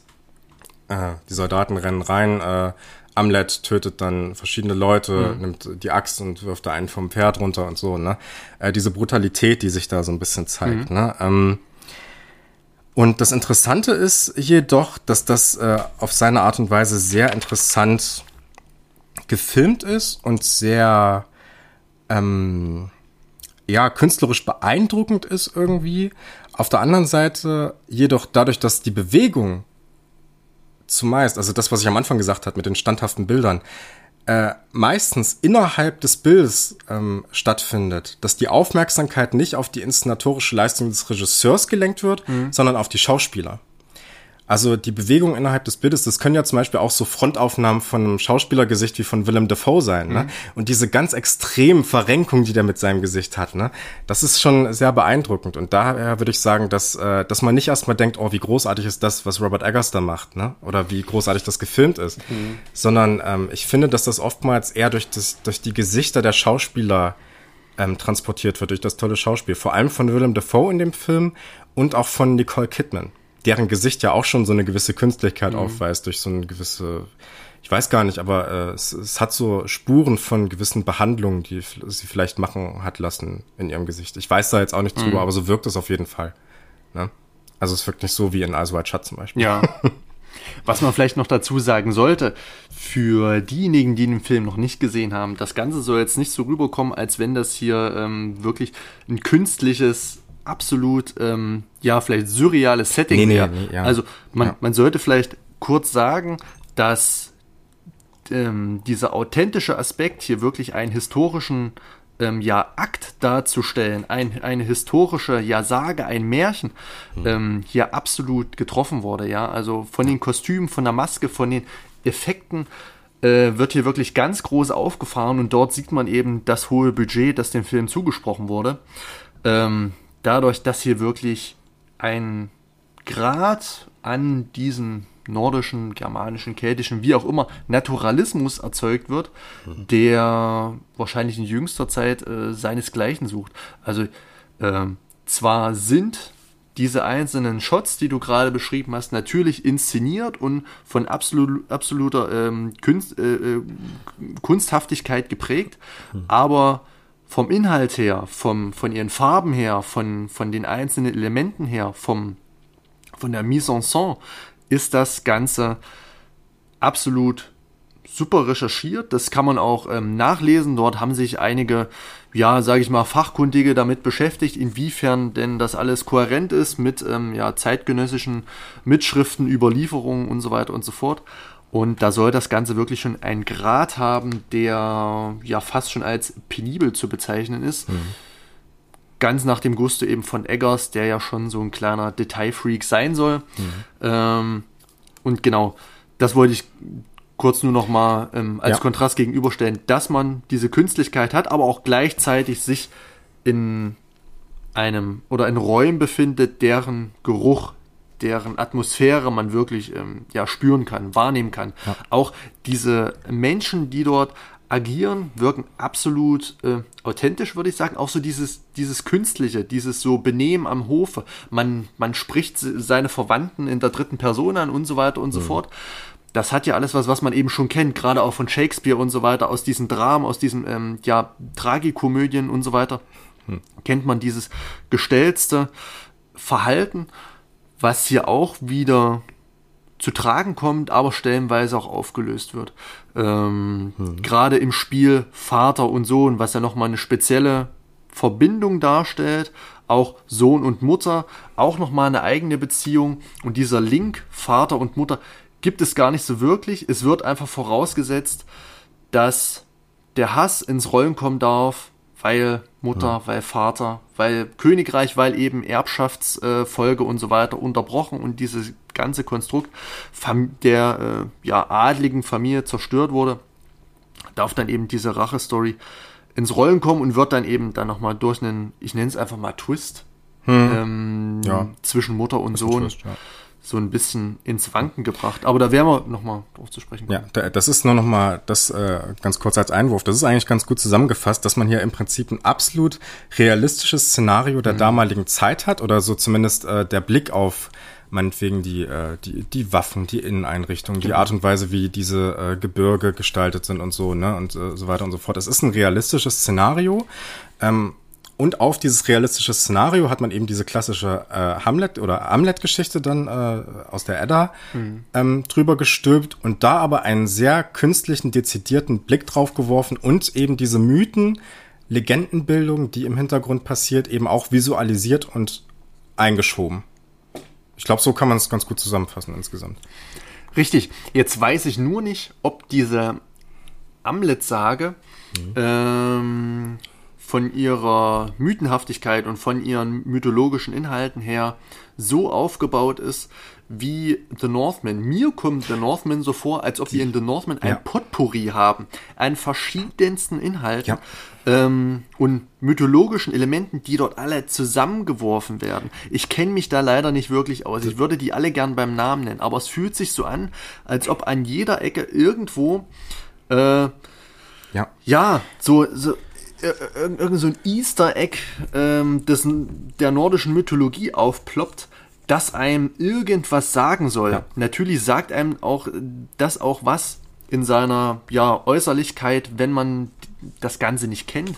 Aber das richtige Erschließen, das richtige Erfassen findet eben wiederum nur statt, wenn man diese Elemente kennt das, das ist, ganz kurz, das ist ja. tatsächlich so, weil also diese Geschichte von Amlet, die ist komplizierter mhm. eigentlich. Und es sind auch andere Namen teilweise, die dort stattfinden. Ne? Also ich glaube, der Vater hat auch einen anderen Namen und das ist dann wiederum jemand, der auch in Kontakt mit Thor war und so. Ich habe da äh, mal ganz kurz reingelesen okay. im Endeffekt. Ja. Aber du hast schon recht, also es ist schon so, dass äh, einzelne Elemente, die man so kennt, ich glaube, Fjölnir ist auch eigentlich eine Bezeichnung für was anderes. Mhm. Ähm, äh, dann irgendwie so äh, auftauchen und das, äh, dass du sozusagen nicht diese eins, eins zu eins Nacherzählung der Amlet-Geschichte hast, ja. ja. Das ganz kurz als Einwurf, ja. Hm. Hm. Fjölnir, dieser Name war mir dann fast noch ein Begriff. Ich dachte, den im Kino zu kennen. Ich kenne nämlich diesen Höllenhund oder Wolf, Fenrir. Aha. Hm. Ähm, hm. Und der soll, glaube ich, auch so ein bisschen böse sein. Jetzt könnte man natürlich Fjölnir, Fenrir äh, vergleichen, ob da irgendeine Parallelität besteht. Das können vielleicht mal die geneigten äh, Fans der nordischen Sagen- und Mythenwelt vielleicht mal in die Kommentare schreiben, ob da irgendeine Gemeinsamkeit zwischen Fjölnir und Fenrir besteht. ähm, ja. Aber ja, ich glaube, man erkennt noch vielleicht sowas wie die Midgard-Schlangen und so weiter. Ja. Natürlich Odin, Odins Raben und so weiter und so fort. Genau. Äh, das Ganze sagt einem irgendwo schon was. Die, die Trauger, also die Toten. Ja, also wo er richtig, das Schwert her hat. Genau, genau. Richtig, ja. ja. das ist auch sowas. Ähm, Aber ich glaube, der Name wird gar nicht genannt, ehrlich gesagt, im Film. Aber ist auch schon wieder zwei Wochen her. Mhm. Weiß es nicht genau. Aber ich habe es auch nicht mehr im Kopf. Ich, ich hatte, ich glaube, ich konnte auch danach dann nichts äh, damit anfangen, auf jeden Fall, ja. Also hatte nicht im Kopf, äh, was das ist. Mhm. Das Einzige, was klar war, ist, dass es halt ein Ahne ist oder ein früherer Kämpfer, von dem ja. sich das Schwert holt, ja. Entschuldigung, ich wollte dich nicht unterbrechen. Nee, alles gut. ähm, das war es im Prinzip auch schon dazu. Ich wollte gerade nur noch mal ähm, meine Gefühlslage darstellen. Also du hast das alles schon wirklich ähm, ganz wunderbar beschrieben. Äh, die Schwierigkeit ist eben nur, dass das alles, diesen ganzen Wust, den Robert Eggers da auf die Leinwand gebracht hat, mhm. ähm, Potenzial hat, einen zu überfordern oder mit so einer gewissen Gleichgültigkeit äh, da, äh, da sitzen zu lassen, im Sinne von, ich kenne mich einfach nicht aus. Ich muss das jetzt einfach laufen lassen. Ich verfolge einfach den Helden. Mhm. Ähm, der hat Muskeln, der ist männlich, der sieht gut aus, der hat, äh, der, der verprügelt alle. Und das ist mein Film. Mhm. Wenn man das alles noch kennen würde, würde der Film vielleicht, ja, vielleicht auch ganz anders wirken. Zeitgleich muss ich aber auch sagen, dass für einzelne Plot-Twists und einzelne Story-Elemente wiederum zu viel erklärt wird. Also manche, manches Orakel ich weiß den Namen leider nicht mehr, wird dann mhm. meiner Meinung nach zu sehr dafür benutzt, um jetzt die nächsten Schritte und so weiter nochmal zu, noch mal zu beschreiben und nochmal zu untermauern. Ich muss jetzt dies machen, ich muss jetzt das machen. Dann mhm. kommt ein Orakel, das sagt nochmal genau, was man machen muss. Mhm. Also da wird man versucht, in der Story schon etwas an der Hand zu nehmen, aber meiner Meinung nach an der falschen Stelle. Soll jetzt nicht heißen, mhm. dass neben jedem ähm, mythologischen Element irgendwie ein Infokasten aufploppen soll, der erklärt, was es überhaupt ist. Klar. Ähm, aber ja, vielleicht wäre an der einen Stelle die Reduktion schöner gewesen als die ja, Extension oder wie auch immer. Aber hm. äh, das ist das Problem, was ich jetzt schon die ganzen Minuten mit mir rumtrage. Ich kenne mich damit einfach nicht aus. Hm. Das Interessante ist äh, gerade, äh, also ich habe ja schon so ein bisschen die These aufgebracht, dass man sich damit auch gar nicht so wirklich auskennen muss, um eine Interpretation hier ableiten zu mhm. können. Und ich habe so ein bisschen das Gefühl, dass Robert Eggers auch äh, darauf abzielt. Und zwar ist das besonders interessant, wenn man den Film, und jetzt können wir so ein bisschen in die Interpretation eigentlich langsam reinkommen, äh, würde ich sagen, oder? So. Können wir gerne machen, ja. klar. Ähm, äh, wenn man den Film so ein bisschen im Kontext der vorherigen Werke von Eggers betrachtet, die ähm, in gewisser Weise immer ein Thema so ein bisschen mit sich rumschleppen, beziehungsweise bei The Lighthouse ist es ganz explizit. Und das ist so ein bisschen äh, dieses Thema im weitesten Sinne gefasst Männlichkeit. Und das ist was, was hier sich, glaube ich, auch relativ stark äußert. Also bei The Witch ist es so, dass wir diesen patriarchalen Vater haben mhm. ne, und äh, der sozusagen weg muss, also die Mutter muss auch weg, damit sozusagen äh, Anya Taylor-Joy, ich weiß nicht mehr, wie sie in dem Film heißt, dort rauswachsen kann und so ihren eigenen Coming-of-Age-Weg mhm. äh, haben kann und dann außerhalb dieser ähm, patriarchalen Welt leben kann und in diesen Hexenzirkel eintreten kann. Ja, eigentlich ist das ein Happy End bei The Witch am Ende, ne? wenn man es in diesem Kontext sieht. Auf jeden Fall. Und dann ist es natürlich, und das ist ja auch ein Punkt, den Robert Eggers selbst gegeben hat mal in einem Interview, dass er diesen Leuchtturm eben auch als eine Art Penis betrachtet mhm. in The Lighthouse. Ne? Mhm. Und das äh, stützt sich ja oder wird ja auch so ein bisschen unterstützt durch die Darstellung, die wir dann in The Lighthouse haben, dass wir sozusagen am Ende einen Robert Pattinson haben, der nach oben steigt und am höchsten Punkt äh, so eine Art Orgasmus dann hat. Ne? Das Bild wird immer weißer und er, ähm, ja, das, das erinnert so ein bisschen daran, ne? diese offenen Augen und dieses Oh. Ne? So, okay, erzähl mir mehr. Ja, jetzt weißt du, wie meine ja. Orgasmen aussehen. ähm, und ich glaube, dass das äh, das zentrale Element hier in diesem Film ist, und äh, ich glaube, dass er mit diesem, mit dieser Rekombination verschiedener Mythen und übrigens auch verschiedener Elemente, die man aus anderen Werken kennt, also zum Beispiel auch aus anderen Filmen, mm. äh, auf eine Enthistorisierung äh, dieses Themas äh, baut und sozusagen darauf baut, dass dieses Thema, also dieses, ähm, die, diese Männlichkeit, die hier auch durch diese sehr starken Körper sozusagen sehr stark hervorgehoben wird und so, ähm, dass er sozusagen darauf abzielt, äh, dieses Thema raus aus der historischen Zeit der Wikinger zu ziehen und sie sozusagen zu vergegenwärtigen. Und das geschieht meiner Meinung nach durch eine ganze Reihe von Referenzen, die auf eben Filme auch zielen, die sich im weitesten Sinne mit diesem Thema auskennen. Äh, oder oder, oder, oder ähm, da, darauf Bezug nehmen oder dieses Thema innehaben. Ne? Also das fängt mit, mit Hamlet an, mhm. mit äh, dem Wunsch sozusagen den Vater zu rächen und den Platz einzunehmen. König der Löwen, die gleiche Geschichte. Aber auch zum Beispiel durch sowas wie äh, eine für mich relativ klare Referenz auf Komm und Sie, wo wir ja auch äh, dieses, äh, diese Scheune haben, wo die Leute verbrannt werden. Das ist ja eine Szene, die hier in The Northman auch mhm. eins zu eins so stattfindet. Mhm. Eben von den Deutschen, die daran nur noch äh, so eine Art äh, Vergnügen im Prinzip mhm. finden, ja, und sozusagen als das als eine eigene Machtdemonstration begreifen. Ich musste auch zum Beispiel bei der äh, einen total zerstückelten Leiche, die dann auf einmal an dem ähm, an der Wand hängt, mhm. muss ich zum Beispiel an Suspiria denken. Äh, an den 2018er Film in diesem Fall aber. Also durch diese, also dieses zerstückelte Mädchen, was da auch in diesem, ja. in, in, gewisser Weise diese Verrenkung hinnehmen muss und so, ne? Mhm. Und Suspiria ist ja ein Film, der dieses ähm, Thema Männlichkeit in einer gewissen Weise vom, von diesem geschlechtlichen, äh, von dieser Dichotomie zwischen äh, einem, einem äh, der biologischen Form Mann und Frau entkernt mhm. und das sozusagen eher auf einer ideologischen Ebene verhandelt. Also in dem Sinne von, dass zum Beispiel die Hexen im Prinzip diese Nazi-Herrschaft äh, weiterführen mhm. wollen. In dem Fall, dass sie zum Beispiel dieses National, diesen nationalsozialistischen Tanz aufführen lassen wollen von den Mädchen, der ja Volk heißt. Ne?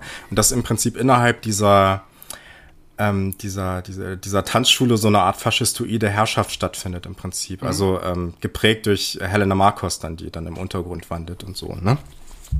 Ähm, und das sind so Elemente, die, ähm, die da eben reinspielen. Und ich finde das ganz interessant, dass das auch auf eine, oder, oder zum Beispiel, wenn wir auch popkulturell denken, was auch ja so, ein, so, ein, ähm, so eine Enthistorisierung ist. Äh, es gibt ja dieses Ballspiel, was in The Northman aufgeführt mhm. wird. Und ich glaube, da ist es im Vorfeld relativ schwer, nicht an die All Blacks, an diese neuseeländische Rugby-Mannschaft zu denken. Ne? Das sind ja genau diese gleichen ja. Aufführungen im Endeffekt. Ne? Ähm, womit er im Prinzip sagen will, okay, diese Form von Männlichkeit, die lebt in einer gewissen Weise mhm. heute immer noch fort. Und äh, die wird vielleicht auch nie in irgendeiner Form verschwinden oder so. Ne? Und das finde ich ganz spannend, denn eigentlich ähm, deutet ja das Szenario, in dem wir uns äh, in, also allerspätestens in der zweiten Hälfte des Films befinden, dieses ganz kleine Dorf, deutet er darauf hin, dass es eigentlich ganz schnell gehen könnte. Ne? Der findet jetzt irgendwie nachts oder so, geht er zu ja. dem Typen runter, kratzt ab, erledigt. Aber ich glaube, es geht gar nicht darum, einfach nur diesen Typen zu töten, sondern es geht darum, ihn in einer ritualisierten Form des Kampfes auch zu töten, also sich ihm ehrenhaft entgegenzustellen und sozusagen den offenen Kampf, den offenen Konflikt mhm. zu suchen. Ja, also erstmal sozusagen die ganzen Schergen auszuschalten und dann sehen wir uns richtig. Ne? Und ich weiß nicht, willst du einhaken oder? Ähm, ja, also Männlichkeit habe ich mir tatsächlich auch aufgeschrieben. Ich habe ein bisschen einen anderen Ansatz.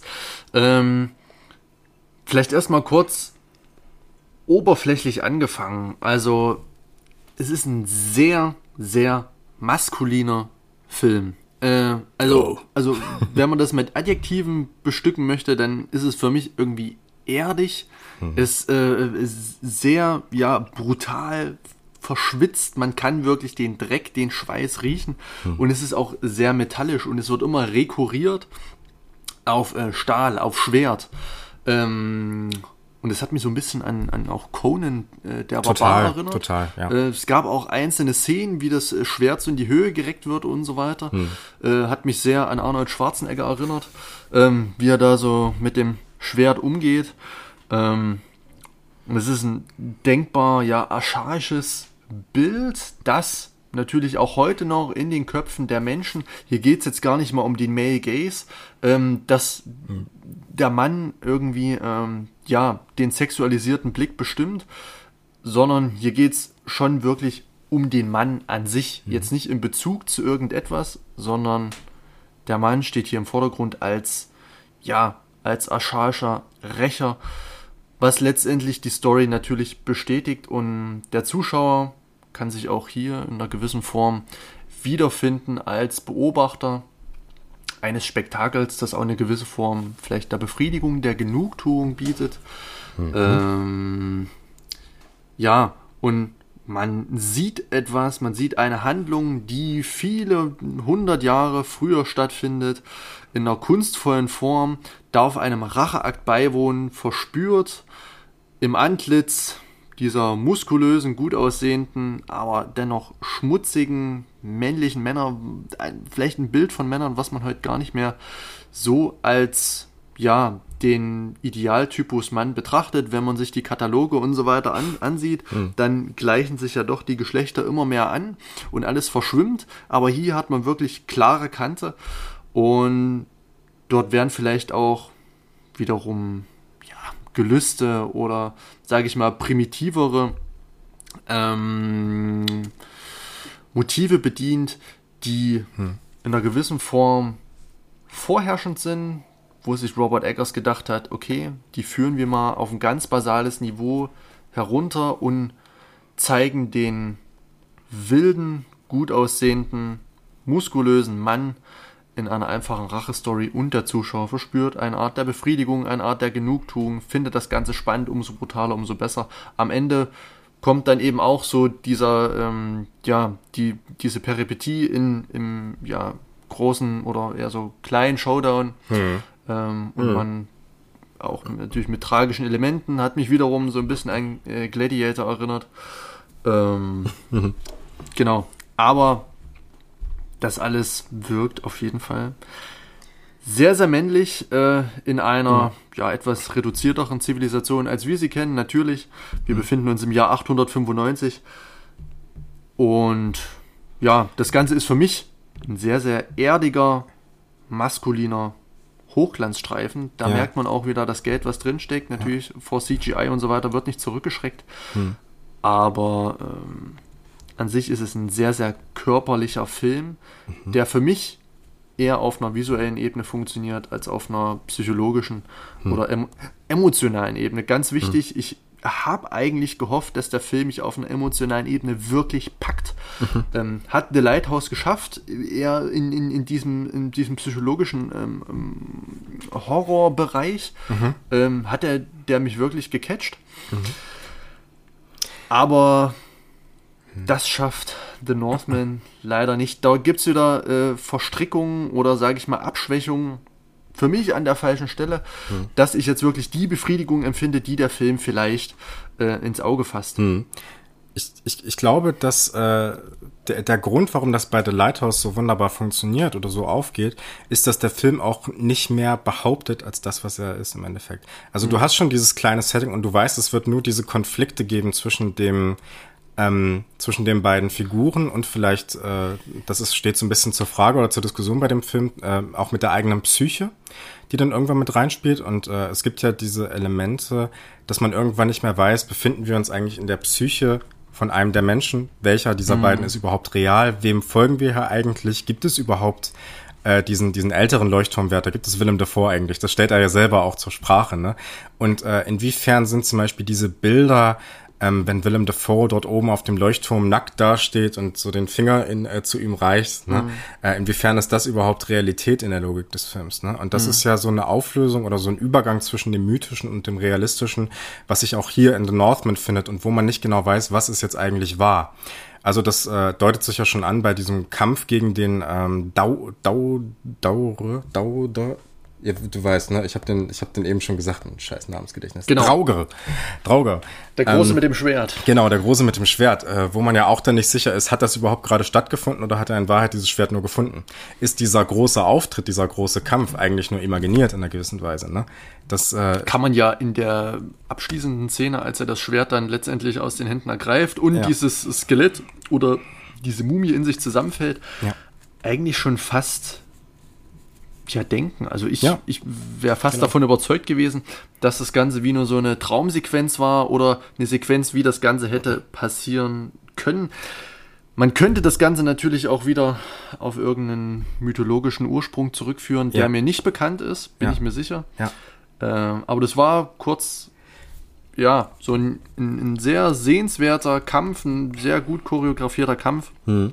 mit etwas ja, surrealen, mit etwas fantastischen, der ja an manches Computerspiel erinnert. ja, aber auf, auf der Ebene äh, äh, funktioniert der Film, finde ich, die ganze Zeit. Also man weiß auch nicht, ist die Seherin jetzt äh, wirklich wahr, die ihn sozusagen daran erinnert, oder ist es sozusagen so ein Wunsch, der in ihm drin irgendwie mhm. schlummerte mhm. und dass das irgendwie äh, raus musste und dass er wieder auf diesen Weg gebracht werden musste. Und das ist interessant, weil er scheinbar alles auf diesen großen Showdown zusteuert, aber das Szenario gibt es überhaupt nicht her. Das heißt, äh, ich würde sagen, dass es hier auch in gewisser Weise so ist, dass dort ein Wunschgedanke innerhalb unserer Hauptfigur ist, dass es diesen großen Showdown mit der Rückeroberung des Reiches und so weiter gibt und dass er diese wieder zum König selbst wird, weil er ja in dieser Ahnenstruktur auch denkt, mhm. ja, weil er ja sozusagen äh, die Herrschaft übergeben bekommen hat, ne? Und äh, das bricht ja dann auch zum ersten Mal so richtig zusammen, wenn er äh, feststellt, ja, äh, also ich bin deine Mutter und ich wollte mhm. dich eigentlich gar nicht. Mhm. Ne? Und äh, da bricht ja schon so dieses familiäre Verhältnis so ein bisschen zusammen. Ne? Und es gibt relativ viele Szenen in dem Film, die ganz laut äh, diese, diese Größe irgendwie von so einem großen Hollywood-Film irgendwie schreien. Zum Beispiel auch die Konfrontation von ihm, wenn er mit seinen beiden Exen auf dem Berg steht und auf äh, Fjölnir und seine Mann da runter guckt, ne, und sagt, ja, ich erwarte dich oben auf dem, äh, ne, auf dem Vulkan dann irgendwann, mhm. ne. Und es muss natürlich unbedingt auf dem Vulkan stattfinden, aber die, dieses kleine Szenario und die Schwäche auch dieses Herrschers inzwischen lässt das eigentlich gar nicht zu. Das könnte eigentlich alles ganz schnell gehen. Aber er will diesen großen Showdown. Mhm. Und der ist dann auch entsprechend äh, auch irgendwie enttäuschend, aber ich finde im positivsten Sinne irgendwie. Du hast diese Verfilmung von der Seite, du hast nicht nochmal einen großen Wortwechsel mhm. oder sowas und, und dass wir nochmal eine große Totale über diesen riesen, dieses riesige Vulkaninnere bekommen, sondern nee, der geht da rein, die kämpfen und dann ist es ganz schnell rum. Eigentlich, ne? Ja, ähm. Und ganz kurz noch, hm. äh, auch dieser, dieser Weg zum Vulkan zurück oder zu diesem Showdown ist ja eigentlich nur eine, ähm, also das müsste ja nicht sein. Er ist ja glücklich mit Anya Taylor-Joy eigentlich, hm. ne? Es gibt ja dieses Bild, wo sie Arm in Arm liegen und eigentlich könnte es ja jetzt hier vorbei sein. Aber er sagt sich, nee, es muss sein. Und wir wissen nicht so richtig warum. Und ich glaube, das legen auch viele dem Film so als Schwäche aus. War für mich auch schwierig. Die beiden befanden sich auf dem Boot weg von der Insel Island hin zu einer anderen Insel in friedlichere Gefilde und so weiter. Mhm. Äh, ja. Amlet hat mitbekommen, dass ja, Olga die Frau seines Lebens ist, dass diese in der Lage ist, die Dynastie fortzuführen und so weiter. Die Zukunft der beiden ist gesichert, des Geschlechts ist gesichert. Aber trotzdem entschließt sich unser Held, auf die kleine, unbedeutende Insel zurückzuschwimmen, um ja letztendlich Rache zu üben. Hm.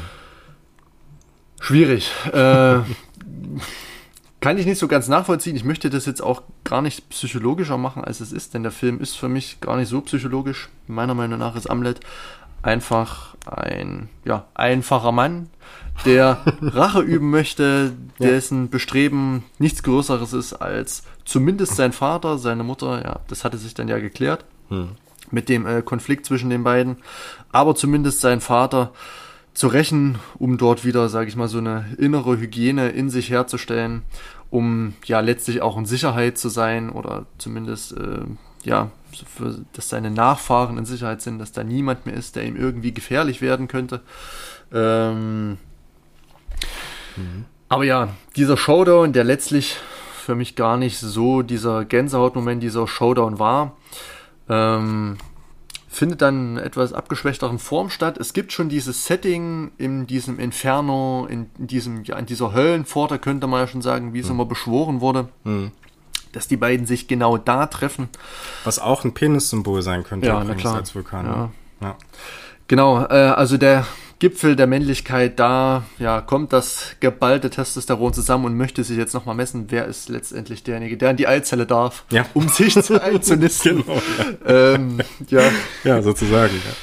Aber ja, hm.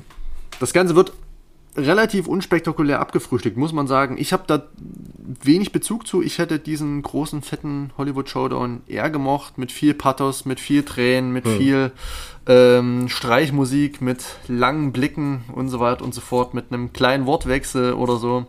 Hm. Äh, aber das Ganze gibt's nicht und am Ende ja, ich nehme es vorweg, stirbt der tragische Held Amlet natürlich ja. im Kampf mit seinem Widersacher, der auch stirbt, der sogar geköpft wird. Hm. Ähm, ja, genau, das ist dann eben das Ende des Films und ich glaube, Olga, gespielt von eben, wie du schon sagtest, Anya Taylor-Joy, mhm. ist dann, sage ich mal, schwanger mhm. und wird das Geschlecht als Witwe oder zumindest die Regentschaft des Nachkömmlings und so weiter und so fort mhm. in neuen Gebieten fortführen. Ja. ja. Genau, also im Prinzip, also das, das ist jetzt so ein bisschen rausgekommen bei dem, was, was ich in dem Film sehe, ist das im Prinzip eine Art und Weise, dass der Film uns zeigen möchte, dass diese Männlichkeitsstrukturen innerhalb von verschiedenen Sagenwelten und von verschiedenen Männerbilden fortleben. Hm. Und ich glaube, dass sie auch in uns weiter fortleben, weil äh, mir ging es persönlich auch so, dass ich von diesem harmonischen Ausgang erstmal enttäuscht war und eigentlich diesen großen Showdown wollte. Hm. Das ist ganz interessant. Ne? Also eigentlich gibt er uns damit, auch wenn wir es als eine dramaturgische Schwäche empfinden und das vielleicht auch so ist, gibt er uns ja genau das, was wir wollen. Oder deutet das zumindest an. Du hast ja auch gesagt, dass du davon enttäuscht warst und ich war es auch im Endeffekt. Aber das ist eigentlich, ich finde das dann in der Logik des Films wiederum sehr positiv, weil nur dadurch entsteht eigentlich dieser Freiraum, darüber nachzudenken. Und daher finde ich das eigentlich, äh, also der, sagen wir es mal so, der Film ist ähm, mehr Metafilm mhm. als ein äh, funktionierender und für alle befriedigender Film. Ja, also der Rache-Thriller, den ich erwartet habe, der wurde es eben nicht. Äh, ja. Äh, es wird, wie gesagt, wie schon sagt, dieser Popanz aufgespannt. Es gibt einen großen Konflikt, der nur durch Blut gelöst werden kann. Hm. Und in dem Moment, in dem sich der Zuschauer davon einfangen lässt, von diesem Konflikt, trägt der Zuschauer genauso wie die Hauptfigur diesen Konflikt auch in sich und will diese Befriedigung, will diese Entlastung ja. durch, durch Tod, durch Blut und so weiter und so fort. Dort sieht man auch ähm, ja, beim Zuschauer, wie man ja, ist jetzt Küchenpsychologie, aber wie man psychologisch noch funktioniert, dass Konflikte eben durch Gewalt noch eine gewisse Art von Entlastung hm. ähm, bekommen. Und die wird nicht so richtig befriedigt oder diese Entlastung wird, die versprochen wird, wird nicht so richtig eingelöst. Und das Ganze kann dann, kann dann natürlich eben zu so einer äh, metareflexiven Analyse oder zu einer Reflexion führen, äh, die das Ganze dann plausibel gestaltet. Aber ja. unser primitiver Held, der meiner Meinung nach wirklich ein primitiver Held ist, der geradlinig ist, der wortkarg ist, der eher durch Handeln als durch Scharfsinn und Denken an sein Ziel kommt, ja. ähm, ist das Ganze immer ja schwer miteinander in Verbindung zu bringen. Hm. Also auf der einen Seite hat man wirklich diesen coolen Typen Alexander Skarsgård, tolle Rolle, super gespielt, sieht wirklich super aus, phänomenal. Hm. Ähm, auch, auch, diese Macht und, und, und dieser Druck äh, und diese Brutalität, die rübergebracht wird durch eben diese Körperlichkeit, durch die Choreografien, durch die wahnsinnigen Kampfszenen, die äh, bretthart und kompromisslos sind. Hm. Ähm, ja, ja, das ist, kommt eben nicht ja, dann zum Ende in der ja, Racheakt oder der Akt äh, zum, zum Gipfeln, den man sich eigentlich so versprochen hat. Ja, das stimmt. Das kann enttäuschend sein. Und Aber ich finde ja, super. Es, äh, es, es, wird übrigens auch, ja. ganz kurz, habe ich vergessen, es wird übrigens auch an der äh, Rolle von Willem Dafoe, beziehungsweise dem neuen äh, Schaman jetzt wieder in Anführungsstrichen, auch wunderbar nochmal un unterstrichen. Ne? Also äh, wir haben ja da auch diesen neuen Schaman, der ihm dann sagt, wo er das Schwert findet, ne? Und er holt ja dann auch sozusagen diesen Schädel von Willem Dafoe hervor also vom mhm. toten Willem Dafoe, wo ja auch diese Botschaft transportiert wird, okay, wir haben ja auch jemanden, der sich auf was Vergangenes bezieht und sozusagen in dieser mhm. Rolle fortlebt und so, ne? Also äh, jeder muss irgendwie so in dieser, in diesen festen Strukturen seinen Platz einnehmen. Äh, und das ist interessant. Ich habe noch mal eine Frage an dich, mhm. ähm, so äh, kurz äh, mhm. vor Ende würde ich auch sagen, weil ich habe ehrlich gesagt auch gar nicht mehr so viel zu dem mhm. Film. Ähm, fandest du, dass wir es mit einem Happy End zu tun haben? Ähm, also das ich, ganz große ja, Ende, nicht das Zwischending. ja, ähm, da muss ich ein bisschen ausholen. Mhm.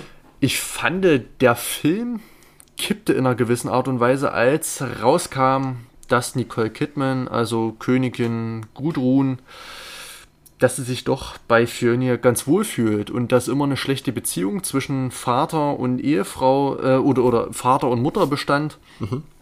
Ähm, und dass dann Fjörnir dann doch gar nicht so ein schlechter Mensch ist, wie er eigentlich, ja, wie er eigentlich am Anfang dargestellt wurde. Er hat zwar seinen Bruder natürlich getötet, das ist nicht schön, aber sein Bruder soll auch nicht der tolle König gewesen sein, der hm. ähm, Heroe, ja. als der er sich dargestellt hat, als dem er sich seinem Sohn gegenüber präsentiert hat. Hm.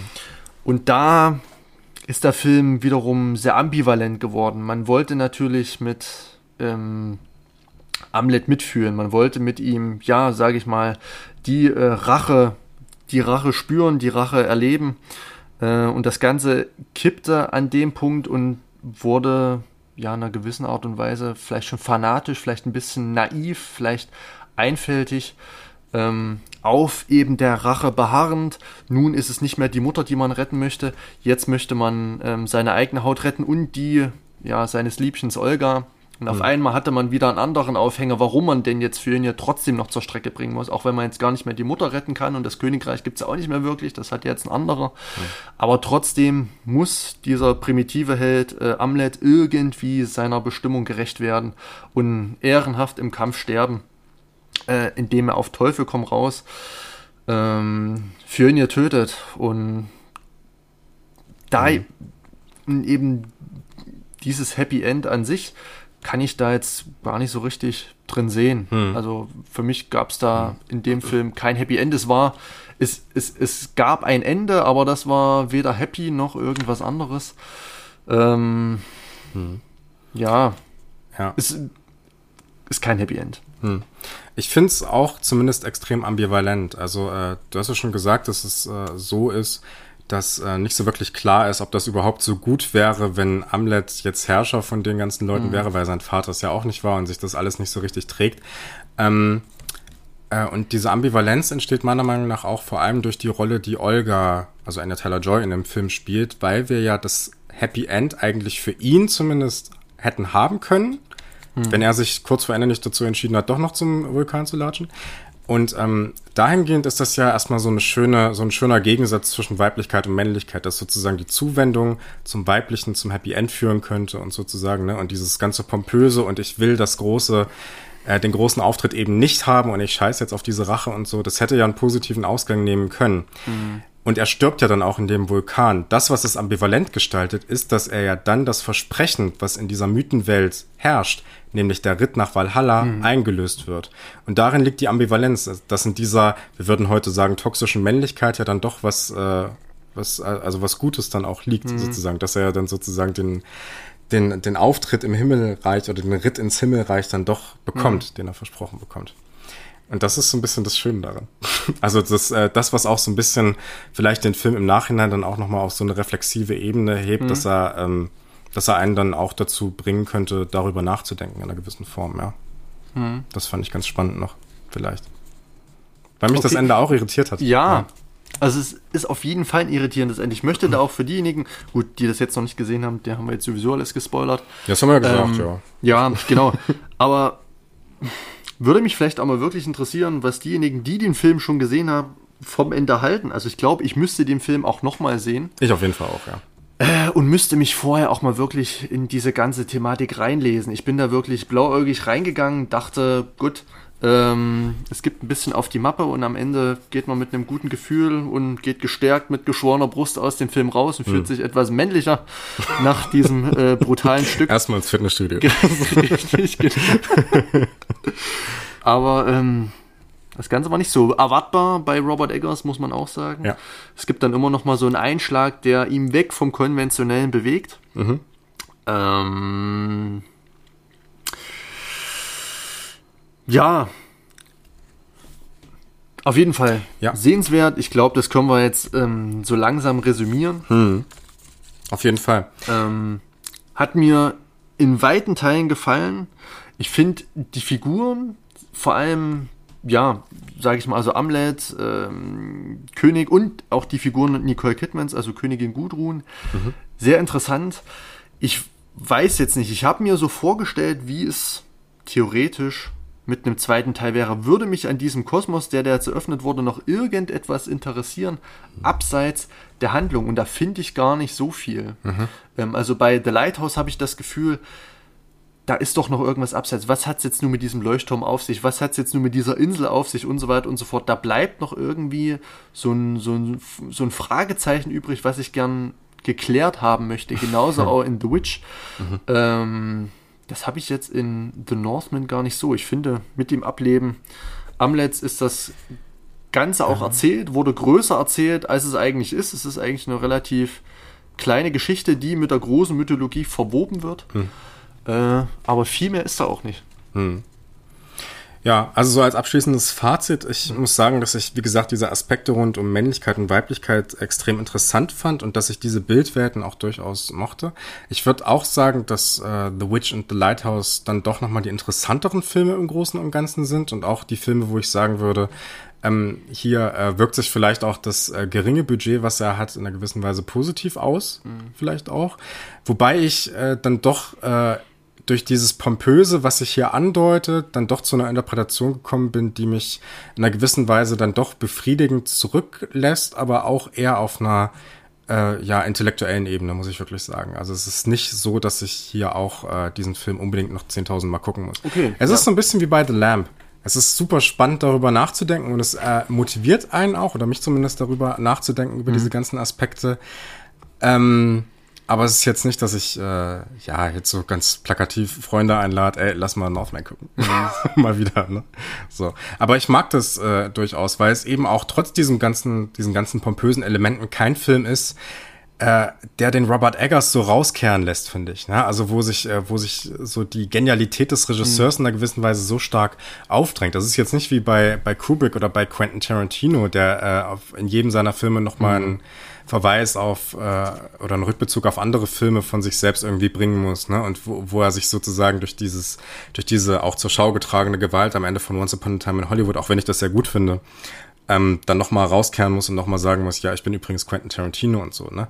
Und mhm. das ist im Prinzip auch eine Form, ähm, in einer gewissen Weise eine Praxis des Filmemachens, die diese Form des Pompösen und des äh, Aufmerksamkeit auf sich lenkens und dieses eigene Bild von sich selbst eher äh, rauskehren, auch so ein bisschen konterkariert. Im Prinzip ist das auch eine sehr, ja, anti maskuline Form mhm. des Filmemachens irgendwie in so einer gewissen Form. Ne? Es ist kein Film, der so den Autorenfilm zu sehr rausschreit, finde ich. Ähm, und das finde ich dann auch wieder äh, in einer gewissen Weise gut. Also es ist auch auf einer metareflexiven Ebene dann auch nochmal irgendwie interessant, ja. Mhm. Oder zumindest stimmig. Kann ich dir zustimmen. Sehr äh, spannender Gedanke auf jeden Fall. Wie gesagt, ich ähm, versuche das Ganze nochmal äh, im Kino zu schauen und vielleicht können wir an passender Stelle, wenn es mal um ein paar Highlights geht und so weiter und so fort, ja das nochmal aufgreifen und vielleicht mit noch so ein paar zusätzlichen Infos hm. unterfüttern. Ansonsten wäre es das von meiner Seite ja, aus gewesen. Von meiner auch. Ich finde, wir haben dafür, dass wir einen Film nur einmal gesehen haben, ganz schön viel rausgeholt. So im Großen und Ganzen. Ich würde normalerweise auch sagen, normalerweise muss ein Film so zwei bis dreimal mindestens gucken, damit es richtig ordentlich wird. Dafür war es ganz okay. Gerade von Robert Eggers ist ja dann doch ähm, einer der Regisseure, der seine Filme immer, wie jetzt, glaube ich, ganz deutlich geworden ist, vollpackt. Mhm. Bis oben hin und man braucht da ja ein ganz, ganz scharfes Skalpell, um das wirklich sezieren zu können und vor allem ein scharfes Auge. Ja. Denn äh, von der einen auf der anderen Sekunde kann man da doch so einiges verpassen. Mhm. Ähm, und beim zweiten Mal sehen, wenn das Ganze dann auf Blu-ray und DVD verfügbar ist, spätestens da werden wir das Ganze, glaube ich, nochmal uns zu Gemüte führen. Genau. Ähm, keine Ahnung, wann wir die nächste Folge Loose Cinema machen. Es mhm. gibt ein paar Sachen, die sich in nächster Zeit so ein bisschen anbieten, aber ich wäre dafür, dass wir uns erstmal deinen Pick äh, Richtig, beim genau. nächsten Mal tatsächlich. Ähm, wir haben es ja beim letzten Mal eigentlich schon versprochen, dann sind wir spontan auf die Idee gekommen, lass mal Northman machen. Was gucken wir uns nochmal an? Ich hab's total vergessen wieder. Von Dario Argento, das Phantom der Oper. Genau, ja. Das wird toll. Ich habe ihn äh, bisher immer noch nicht gesehen. Äh, was er gesagt, es geht eher so in diese äh, Trash-Argento-Richtung eventuell. Also, ja. so, also sagen wir mal so, eher Dracula 3D als Suspiria vielleicht. Mm, auf jeden Fall. Ähm, mit Suspiria hat das na, nicht so viel zu tun. Eher mit Dracula 3D. Wie gesagt, es hm. geht um einen schon sehr, sehr tradierten und bekannten Stoff. Das Phantom der Oper ist ja auch aus den, aus den, in den 30er Jahren entstanden. Hm. Oder in den 40er Jahren. Ja, auf jeden Fall sehr, sehr früh. Zählt ja auch mit, glaube ich, zu den Universal Monsters. Ähm, Echt? Ich glaube schon, ja. Ah, okay. Und ähm, besser ja, informiert sind wir beim nächsten Mal. auf jeden Fall. Wird auf jeden Fall, ich hoffe, ein spannendes Gespräch. Es gibt ja. Äh, ja sehr viel Nacktes zu sehen, nicht im Podcast, aber zumindest, äh, wenn du den Film siehst, und wir werden dann auf jeden Fall mal drüber sprechen, was es bei mhm. Dario Argentos spätem Werk so Schönes zu sehen gab. Ja, aber Nacktes gibt es nur nicht zu sehen, weil wir haben ja keine Kamera laufen. Die Leute wissen ja gar nicht, wie wir das aufnehmen. Vielleicht ist das ja auch. Ne? Deswegen werden wir äh, bald auch auf YouTube nicht vertreten sein. ja, das werdet ihr nie erfahren, äh, wie, wie es hier optisch aussieht bei Lukas. Äh, genau, äh, das soll es von uns gewesen sein zu The Northman. Äh, geht auf jeden Fall ins Kino, schaut euch den an, bildet euch eine eigene Meinung. Schreibt in die Kommentare bei Instagram, Facebook, Twitter oder Letterboxd, wo ihr uns auch gerne folgen könnt, äh, wie ihr den Film so fandet. Folgt uns auf Spotify, gebt eine geile Bewertung bei Apple ab. Macht's gut, ciao, bis zum nächsten Mal. Macht's gut.